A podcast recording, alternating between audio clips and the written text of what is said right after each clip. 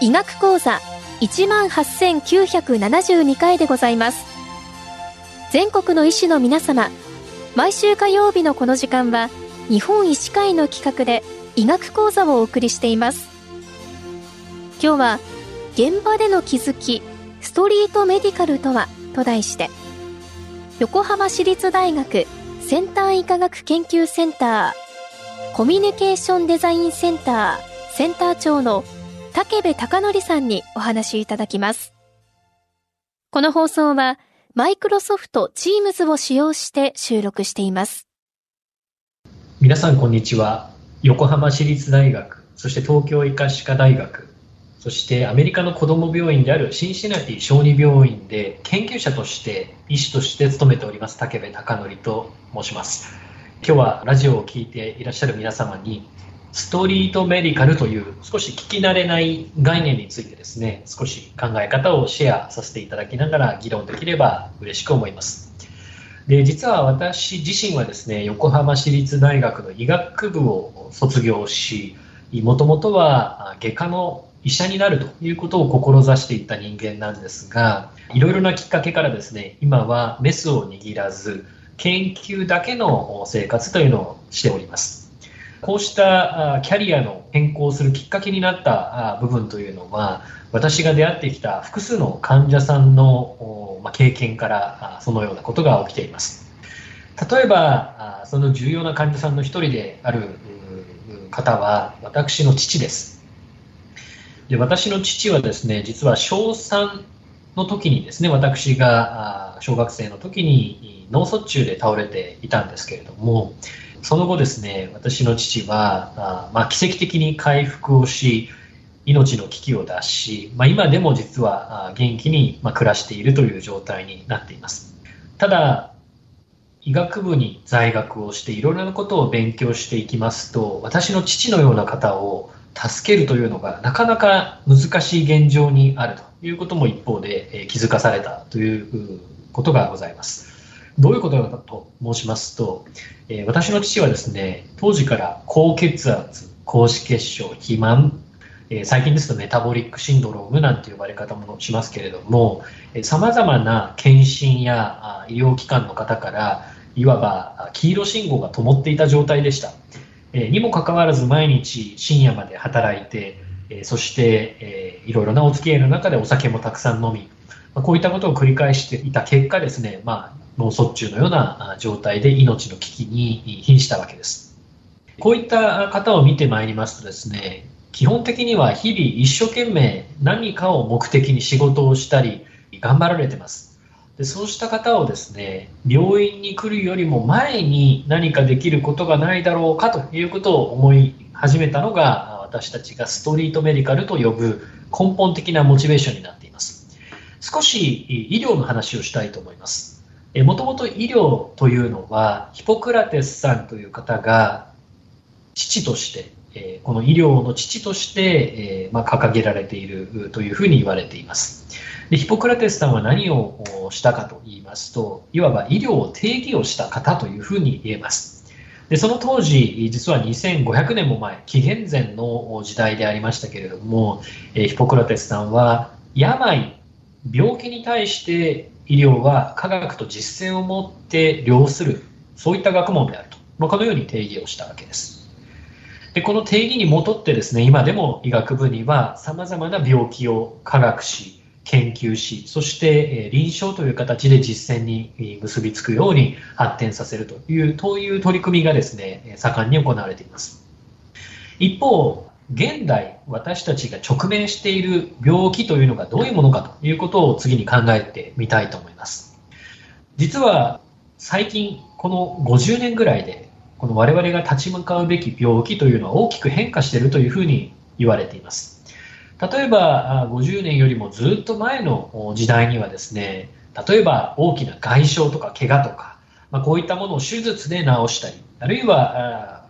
その外傷から感染が起きたりすることで、この感染症をどうにかしなければいけない。まあ、こういった病気がですね、その多くの人間を脅かしていた病気の原因です。ましかしこの50年程度の間にですね、医療が画期的に進歩をもたらした結果、寿命が大きく伸びるということが生じています。でこの結果、例えば私の父のような脳卒中や、あるいは心筋梗塞、さらには悪性腫瘍のような疾患がですね、我々の生活を脅かすという時代に入ってきております。でもうお気づきの通りですね、これまでの病気というのは、例えば手術をしたり、薬を提供したりということで、根本から治すということができたものが多かったわけなんですが、最近我々が立ち向かっている病気というのは、多くが時間をかけて体を蝕み、日々の生活と密接に進行していくというような病気ばかりになってきているという状況があります。こういったことを背景に考えますと、我々、えー、一つの気づきがございました。病気というのが、これまでは命を脅かすものであったものから、いわば生活をですね、様々な場面で脅かす、まあ、こういった病気へと変化してるんじゃないかというふうに考えられるわけです。こうして考えてみますと、我々、主に症状が出たり、何らか顕在化した病気に対して治療や、あるいはそれを抑えるための予防ということを頑張ってきているわけですが、日々生活している方にとっては毎日の食であったり日々の運動であったり場合によっては住んでいる環境や衣食住のような環境さらに言えば仕事上の付き合いやご家族との関係様々な価値観や人間関係までもですねこの時間をかけて蝕む病気には非常に密接に関わってくるわけですこのような視点に立ちますとこれまでの医療の考え方で本当にそれが十分なのだろうかという疑問に直面します。例えば医学部というところを取り出して見てみますと冒頭ヒポクラテスさんは科学と実践をもって病気を治そうとするこれが医学であるというふうに定義をしたと申したんですが実際ですね、医学部の構造というのは、例えば基礎研究室というものと臨床医学教室という2つが大きな柱として、そしてその中には何人ものいわゆる教授と呼ばれる方が研究室や講座を主催しているという状況があります。もう少し分かりやすく言い換えますと、例えば基礎研究室には薬を開発する薬理学というような研究室がございます。こうしたところで新たな薬が発見されることになれば、最終的には実践という形で、例えば内科学という講座で、そのお薬が使われると。まあ、こうした形がいわば循環する形でですね、どんどん新しい医療というのを病気に対して生み出してきました。その最たる例はコロナウイルスの新型感染症であるかと思いますが、え基礎的にワクチンや様々な薬が研究されている中、すごく速いスピードでですね、え医療の現場で実践として活用される。まこういった非常に重要な構造がですね、医学のいわゆる主たる業務としてこれまで行われてきたわけです。一方で、先ほど申し上げたような生活が脅かされてしまうような悪性腫瘍や脳卒中、心臓の疾患、ま、さらには精神的なものであったり、認知症性の疾患であったり、ま、こういった疾患に対象がシフトしてまいりますと、なかなかですね、今までの基礎研究室や、いわゆる臨床医学の現場で本当に助けることができるんだろうかという疑問に直面するわけです。ここで私たちが定義をしたのが、ストリートメディカルというアプローチによって、この問題解決ができないかということです。どういうことかと申しますと、えー、言うなればですね、これまでの医療というのは、どちらかというと病気や患者や、あるいは病院というものが一つの場になり、提供される概念であったと言えます。しかしこれをストリートの場に、生活の現場に何か持ち出すことができればですね、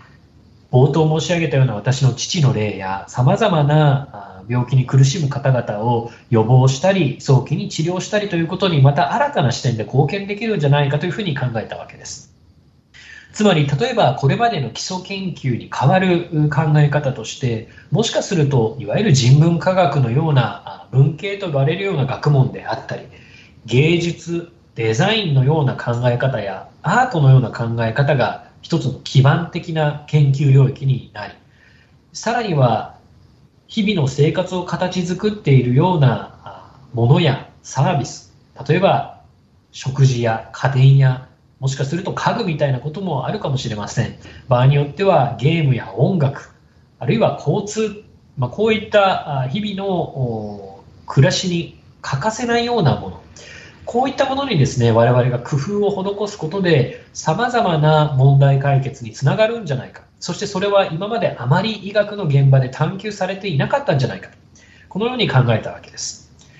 このように言うなれば、医療がこれまで使ってきた手法を拡張してそして日々の生活に新たなソリューションを持ち込むという概念を私たちはストリートメディカルと呼んでいます一つ具体的な例をご紹介したいと思います私たちは生活習慣病やさまざまな病気を予防するために体を動かしてください例えば駅の階段を使ってエスカレーターやエレベーターではなく体を動かすようにして通勤していただくことで少し予防につながるんじゃないかというようなことを提案しています。しかし多くの方はですね、日々忙しい中で、まあ、そんなことを気にしてらんないよという方が多いわけです。一方、私たちじゃあストリートメディカルでどんなことを考えるかと申しますと、いちいち気にしなくても階段を使ったり少し体を動かしたくなるというような工夫ができないだろうかというふうに考え始めるわけです。実際私たちが行った事例の一つが、アートを階段に展開をしたトリックアート階段というのをですね、駅で展開した過去があります。でこの階段は我々登りたくなる階段というふうにネーミングしているんですが、階段を事前に健康のために登ろうということでは全くなくて、アートが出ている。アートが見たい、見るためには登らないとトリックアートが何が書いてあるかわからない。このような、いわばインセンティブ、モチベーションになるような仕掛けが施してあるためにですね、皆さん階段を登っていただく。つまり登りたくなるようなアートが展開されている階段ということです。でこうした階段をですね、我々やってみて分かったことは、健康のために登ってくださいというふうに指導をした方よりも、圧倒的にですね、このアートを見たいから登るというふうに決断された方の方が多いということをですね、データで発見することができたわけです。このようにストリート、現場で生活の中でできるような医学の新しいアプローチ、我々ストリートメディカルというふうに呼んでおりまして、これを実現するためにはですね、従来の医療の関係者だけではなくて、先ほど申し上げたような文系や芸術などの様々な科学分野が競争し、そしていわゆる企業さんや自治体など様々なステークホルダーの方々を巻き込みながら、この実装というのを社会実装していくと。こういったことをですね、両輪にしながら進めていく必要があるんじゃないかというふうに考えています。で私たちはこうしたストリートメディカルというのをですね、どんどん様々な医療の人や、あるいは芸術やアート、デザインの方々に体感をしていただき、そして皆さん自身で広げていただくということを目指しまして、メディカルスクールならぬストリートメディカルスクールというような社会人向けの教育プログラムというのを展開しています。で、このストリートメディカルスクール、まあ、ちょっと厚労省に怒られちゃうようなネーミングなんですが、実は半分ぐらいの方がデザインの専門学校でお勉強されている、いわゆるデザイナーさんです。例えばウェブをデザインしたり、例えばプロダクトというものをデザインしたり、グラフィックといって絵を描くことが上手な方だったり、まあ、こういった専門家の方が半分。そして残りの半分が私自身のような医療に少し関わりのあるような方々が参画できるような、こういったスクールの形式をとっておりまして、毎年ですね、今は無料で皆さんに入っていただけるようになっています。で、非常に興味深いことにですね、そこで勉強していきますと、最終的には具体的に何かを作っていただくということを卒業制作の一環で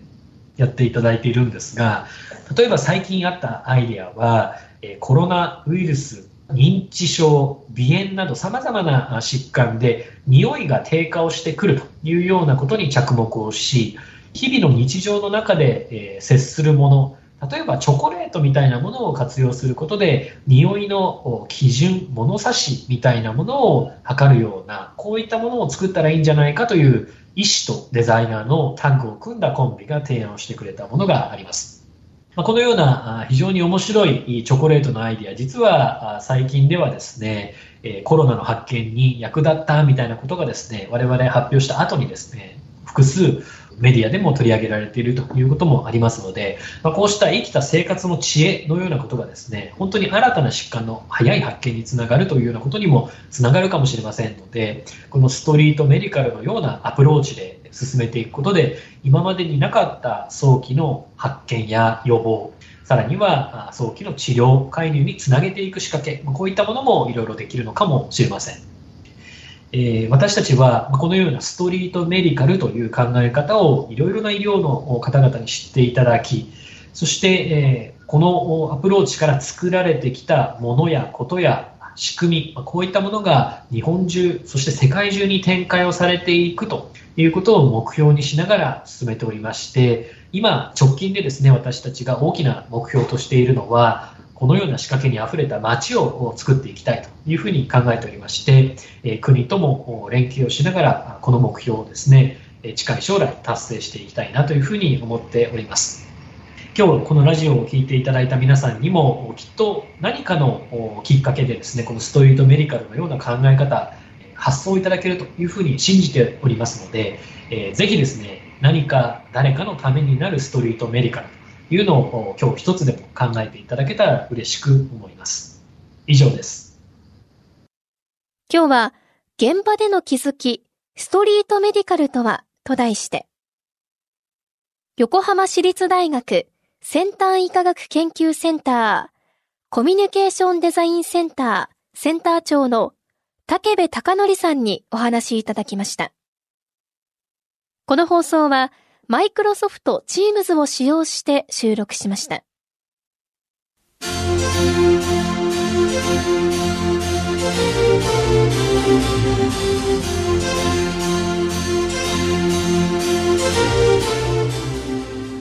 それではこれで日本医師会の企画でお送りいたしました医学講座を終わります。